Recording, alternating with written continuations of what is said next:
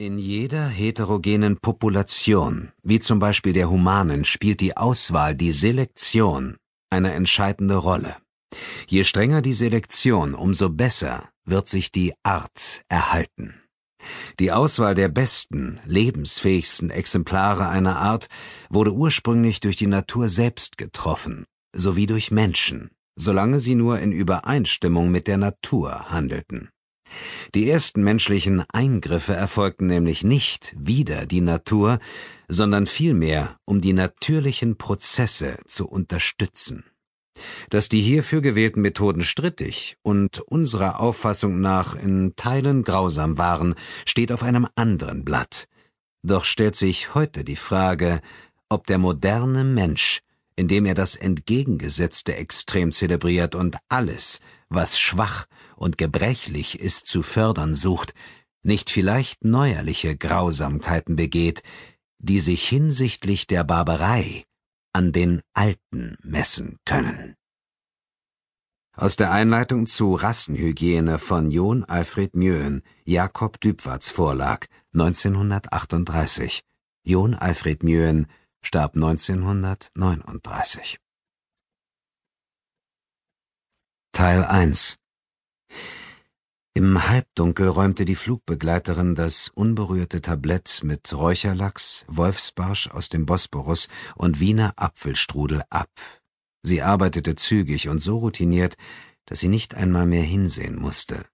Flüchtig schaute sie zu ihm hinüber, bekam den gleichen Ausdruck im Gesicht wie so viele, die ihn aus nächster Nähe sahen, wie bei einer kurzen Bildstörung, nur dass sie nicht hätte sagen können, was genau es war. Als sie sich nach dem Champagnerglas streckte, legte er die Hand auf ihre. Sie zog sie sofort wieder weg. Langsam schob er das Rollo vor dem Fenster nach oben. Die anderen Passagiere schliefen. Eine blinkende Lampe draußen auf dem Flügel sorgte für blasse Reflexe auf der Scheibe. Dort unten, weit unten, schwammen goldene Lichter. Europa. Das letzte Mal war lange her. Er schloss die Augen, strich mit den Zeigefingern über die Kante der Maske und dachte an alles, was hinter ihm lag. Der Staub hatte träge in der leichten Nachmittagsbrise getanzt. Die glühend heiße Sonne war in einen blass graublauen Schleier gehüllt. Die Steppe lag tausend Meter über dem Meeresspiegel. Hier war die Luft dünn, der Luftwiderstand niedrig. Die Voraussetzungen hätten nicht besser sein können. Reglos kauerten sie hinter der Scharte im alten Minarettturm auf der Steintreppe. Die Außentemperatur betrug fast 40 Grad. Hier drinnen war es nur unmerklich kühler. Er versuchte die Augen zu entspannen, blinzelte und starrte hinab in die Wolken, wohlwissend, dass Wahlen mit dem Fernrohr alles im Blick hatte. Das Treffen dauerte bereits seit fast vier Stunden an. Sollte der Gouverneur es bis Anbruch der Dunkelheit zurück in sein verschanztes Heim schaffen, würde er seine Sachen packen müssen. Wahlen tippte ihm auf die Schulter. Er wusste, was das bedeutete. Er legte die Hand an den Ladegriff und sah durch das Visier hinüber zu der ungestrichenen rostbraunen Wand. Ein barhäuptiger Mann in dunkler Weste und hellem Perian-Türban, dem traditionellen Gewand afghanischer Männer, hatte die Balkontür geöffnet. Das war Hassam, der Informant, der den Gouverneur hierher gelockt hatte. Hassam trat zur Seite und machte dem älteren Mann Platz am schmiedeeisernen Balkongeländer. Gouverneur Osmal Abdullah Kamal. Das Fadenkreuz glitt über den braunen Turban, dann weiter über den üppigen, grauminierten Bart. Schweigend blickten die beiden Männer über die Mohnfelder. Durch den Rückstoß verlor er das Ziel kurz aus dem Blick, als er das Gewehr senkte, erkannte er, dass die 338er Lapur Magnum etwa fünf Zentimeter neben dem Brustbein eingedrungen war. Das Projektil hätte sein Ziel schlimmer verfehlen und nichtsdestoweniger töten können. Trotzdem hämmerte Verdruss in seinen Schläfen. Anstatt ein apfelsinengroßes rotes Loch in das helle Gewand des Gouverneurs zu schlagen, riss die Brust regelrecht entzwei. Eine hellrote Fontäne aus Blut prasselte auf den Balkon, auf Hassam und die Wand hinter den beiden nieder. Der Körper schleuderte gegen die Tür, wo er jäh innehielt. Für einen kurzen Augenblick blieb der Gouverneur leicht vornübergebeugt stehen, bevor das dünne Holz in seinem Rücken nachgab.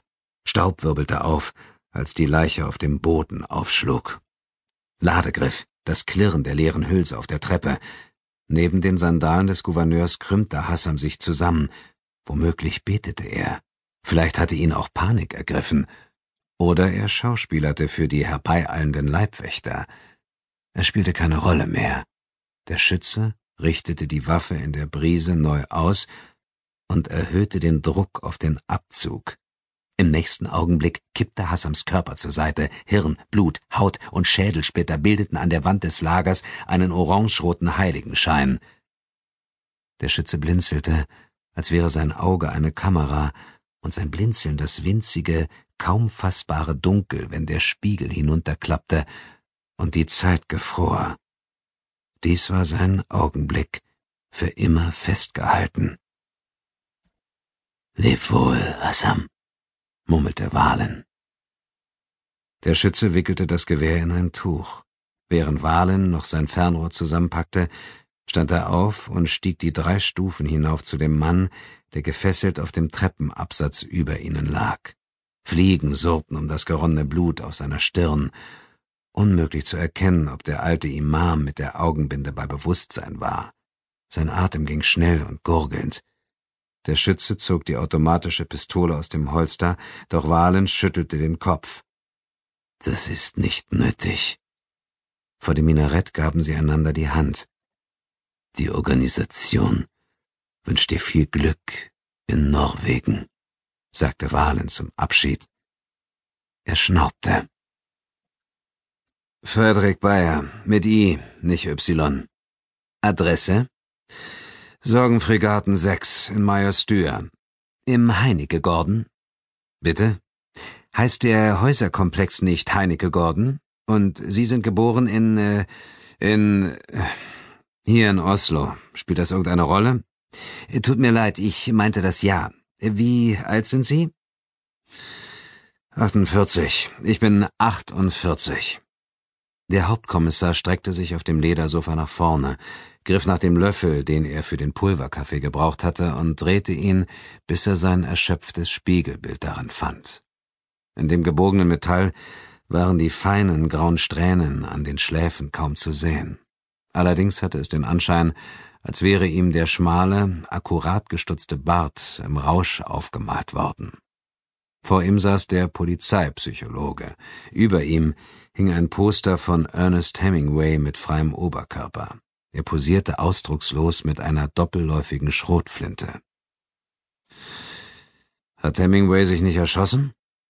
Genau wie sein Vater.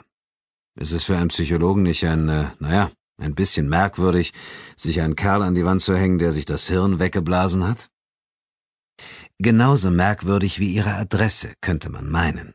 Dass ausgerechnet Sie in einer Straße namens Sorgenfrei wohnen.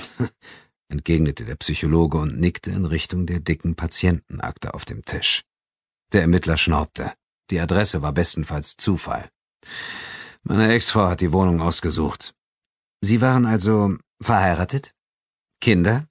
Drei, äh, zwei. Zwei, meine ich. Äh, drei oder zwei? Eins ist gestorben. Das tut mir leid. Was ist passiert? Dieser Hirnkriecher mit dem Doppelkinn zog das Haargummi im Nacken straff. Hierher kamen Polizisten aus der ganzen Stadt, um sich auszukotzen. Der Gestank von Verbitterung, Unzulänglichkeit und Angst, der hier tagtäglich über die schmutzig weiße Textiltapete schwappte, war ekelhaft. Das Sprechzimmer hatte die Größe einer Zelle, und Frederik Bayer brauchte Luft. Der abgenutzte Lederbezug des Sofas quietschte unter ihm, als er aufstand. Der lange Körper reichte fast bis an die Decke. Er stellte sich ans Fenster. Die fleckigen Gardinen flatterten über die regennasse Alufensterbank. Der Psychologe machte sich nicht mal die Mühe, sich zu ihm umzudrehen. Als Frederik über die Schulter blickte, sah er nur den strähnigen Pferdeschwanz und den schweißglänzenden Scheitel. Das Gehirn darunter musste mariniert sein mit den finstersten Polizistengeheimnissen. Dieser Kerl war wirklich die Polizeilatrine Oslos. Einen Teufel würde er tun, mit diesem Kerl über seinen Sohn zu sprechen. Wohnen Sie mit Ihren Kindern zusammen? Frederick